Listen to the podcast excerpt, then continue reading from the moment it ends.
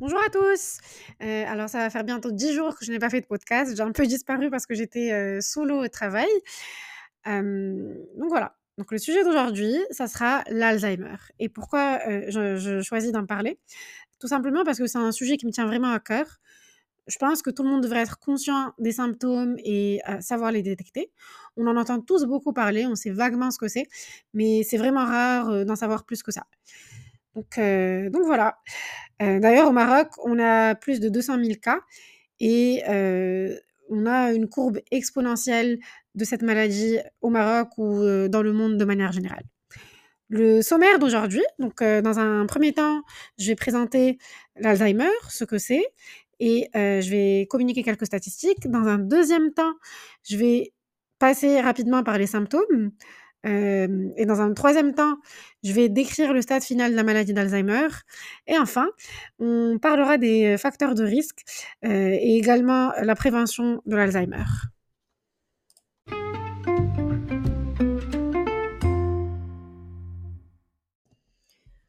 Alors c'est pas un sujet qui est très joyeux, j'en suis désolée, mais heu, c'est important quand même d'avoir quelques notions sur cette maladie, et en plus ça nous permet de dormir moins bête, hein. Donc est-ce que vous avez vous connaissez l'origine du mot Alzheimer? En fait, heu, pourquoi on appelle cette maladie, heu, comme ça? C'est parce que tout simplement, le nom de famille du médecin allemand, heu, qui a mis en évidence cette maladie du cerveau, euh, qui a effectué les premières recherches et cetera, c'était un petit monsieur qui s'appelait Alzheimer. Enfin petit, non, il est pas petit, mais au contraire, c'est tout à son honneur. Et qu'est-ce que c'est au juste l'Alzheimer? L'Alzheimer, c'est, heu, donc une maladie qui est catégorisée comme une démence et heu, le mot démence vient désigner la perte de mémoire, et la défaillance d'autres aptitudes.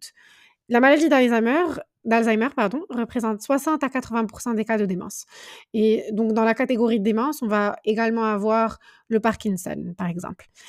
En fait, donc dans le cas de l'Alzheimer, il y a un déclin progressif et irrécupérable du fonctionnement cognitif qui passe par une dégén dégénérescence du tissu cérébral, avec une perte de cellules nerveuses et heu, l'accumulation d'une protéine dans le cerveau, heu, qui est anormalement présente bien sûr et qu'on appelle la bêta-amyloïde. Heu, pour la suite du podcast, c'est pas du tout technique, c'était juste cette première partie, donc qui qui l'était un peu plus. Et heu, donc en d'autres termes et de manière plus simple, les nutriments arrêtent d'atteindre les cellules du cerveau et donc ce qui se passe, c'est que les cellules du cerveau finissent par mourir.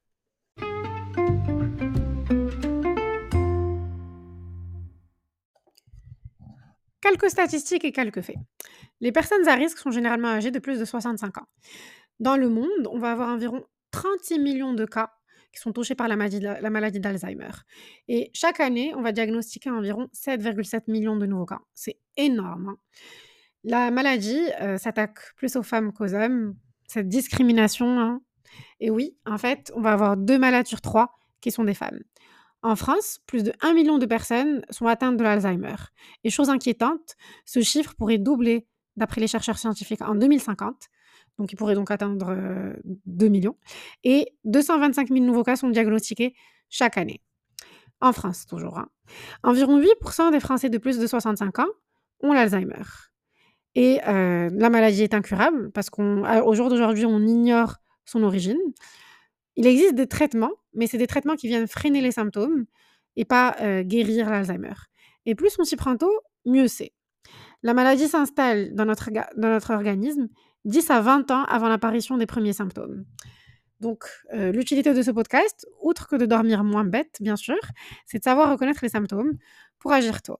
Parce que plus on agit tôt et mieux c'est.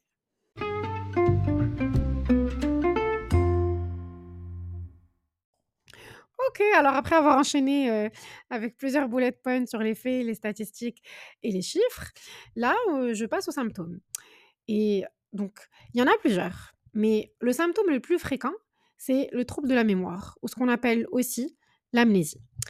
Si on oublie on a posé sa raquette de paddle, ce qui m'arrive assez souvent en passant, hein, ou ses clés de voiture, on n'a pas besoin de s'affoler euh, et de croire qu'on a euh, l'Alzheimer.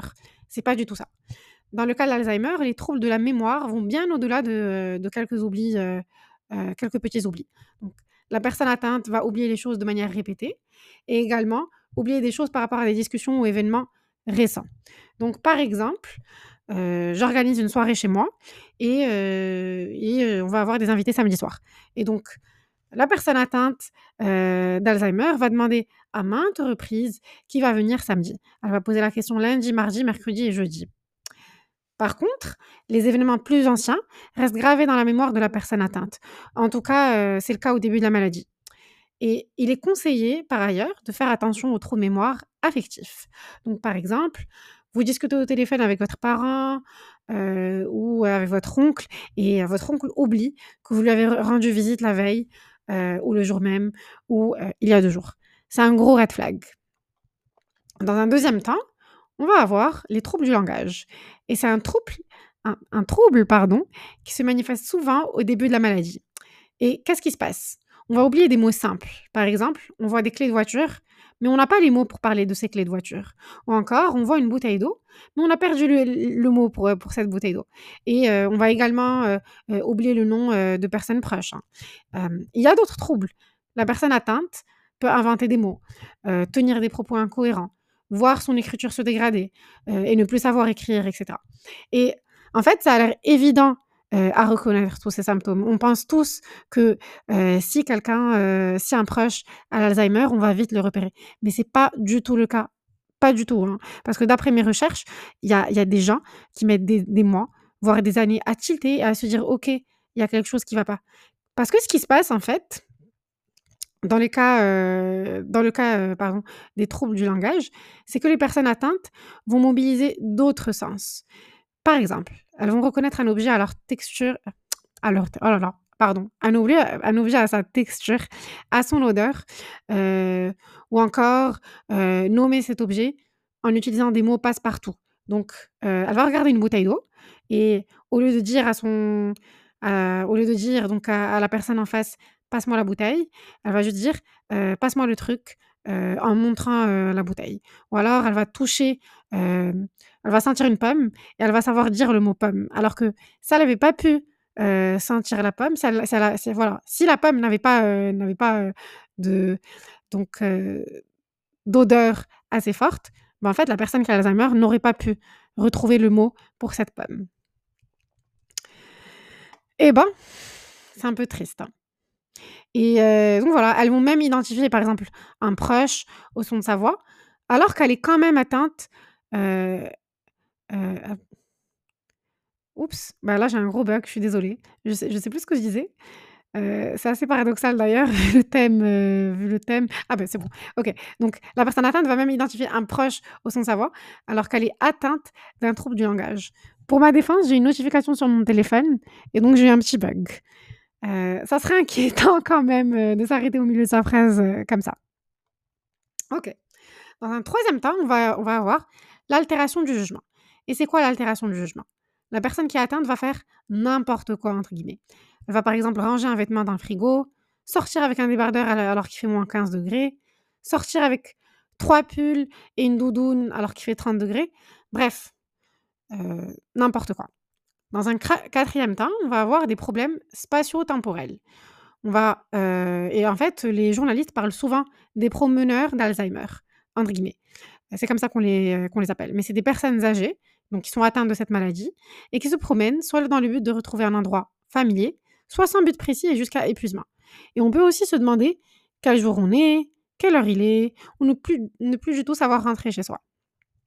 Dans un cinquième temps, on va plus savoir faire les choses de tous les jours. Par exemple, on ne sait plus remplir la paperasse, alors qu'on a passé notre vie à remplir euh, euh, la feuille des impôts, euh, à envoyer des lettres à la préfecture, etc.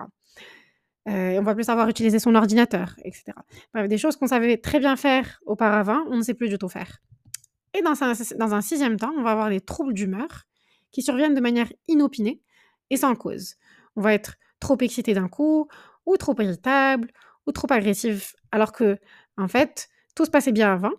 Et en plus, donc, après une, crise d'agressivité, par exemple, on va devenir indifférent et imperméable à l'émotion.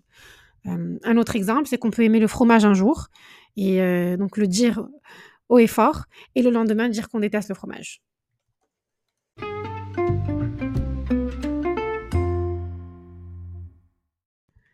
Et donc, On va parler de la partie la plus triste du podcast. Qu'est-ce qui se passe pendant le stade final de l'Alzheimer, qu'on appelle aussi le stade grave?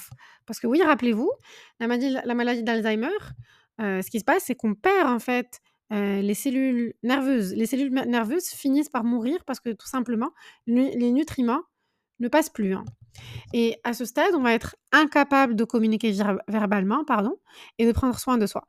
On va avoir des troubles de mémoire qui sont très graves. On va être incapable de prononcer des paroles intelligibles, on ne sait plus parler. On va perdre des des fonctions basiques telles que manger, marcher, parler, bouger, s'asseoir, aller aux toilettes et cetera. On a perdu toute autonomie à ce stade et généralement, et voilà, j'ai j'ai j'aime pas en fait, j'aime pas dire ce genre de choses, heu, ça me met mal à l'aise et en plus ça me rend un peu triste là, mais c'est qu'on finit par mourir de complications donc heu et le plus souvent, ça va être soit un arrêt cardiaque, une fausse route, un arrêt, un arrêt alimentaire donc complet, une infection, une pneumonie, un cancer et cetera. Et c'est pour ça et vraiment j'insiste que c'est hyper important d'agir tôt. Parce qu'avec les traitements, on arrive à retarder, voire ralentir le déclin cognitif. Donc s'il vous plaît, faites attention, heu, aux personnes autour de vous, heu, dans votre famille, heu, ou même si vous voyez des personnes qui ne sont pas dans votre famille et que vous suspectez, une certaine forme de démence ou que vous reconnaissez quel quelques symptômes que je viens de de mentionner, ne restez pas les bras croisés.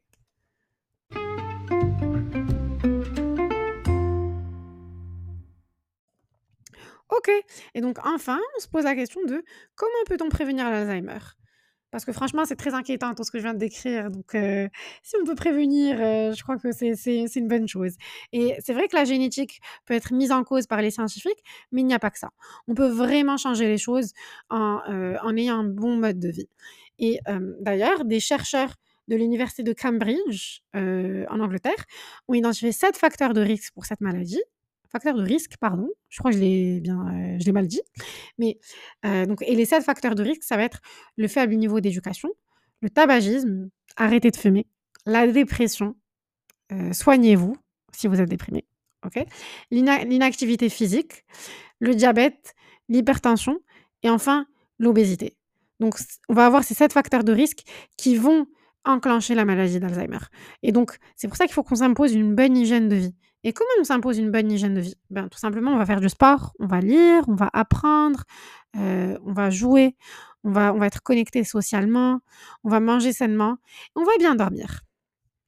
Et d'ailleurs, pour info, plusieurs recherches suggèrent qu'une alimentation riche en magnésium aide à prévenir la maladie d'Alzheimer, ainsi que d'autres maladies dégénératives telles que le Parkinson. Et où est-ce qu'on va trouver du magnésium? Dans le chocolat noir, les fruits de mer, les poissons, les céréales complètes, les fruits secs, les abats et cetera. Bref, vous trouverez une source infinie, d'aliments riches en magnésium si vous faites une petite recherche sur Google.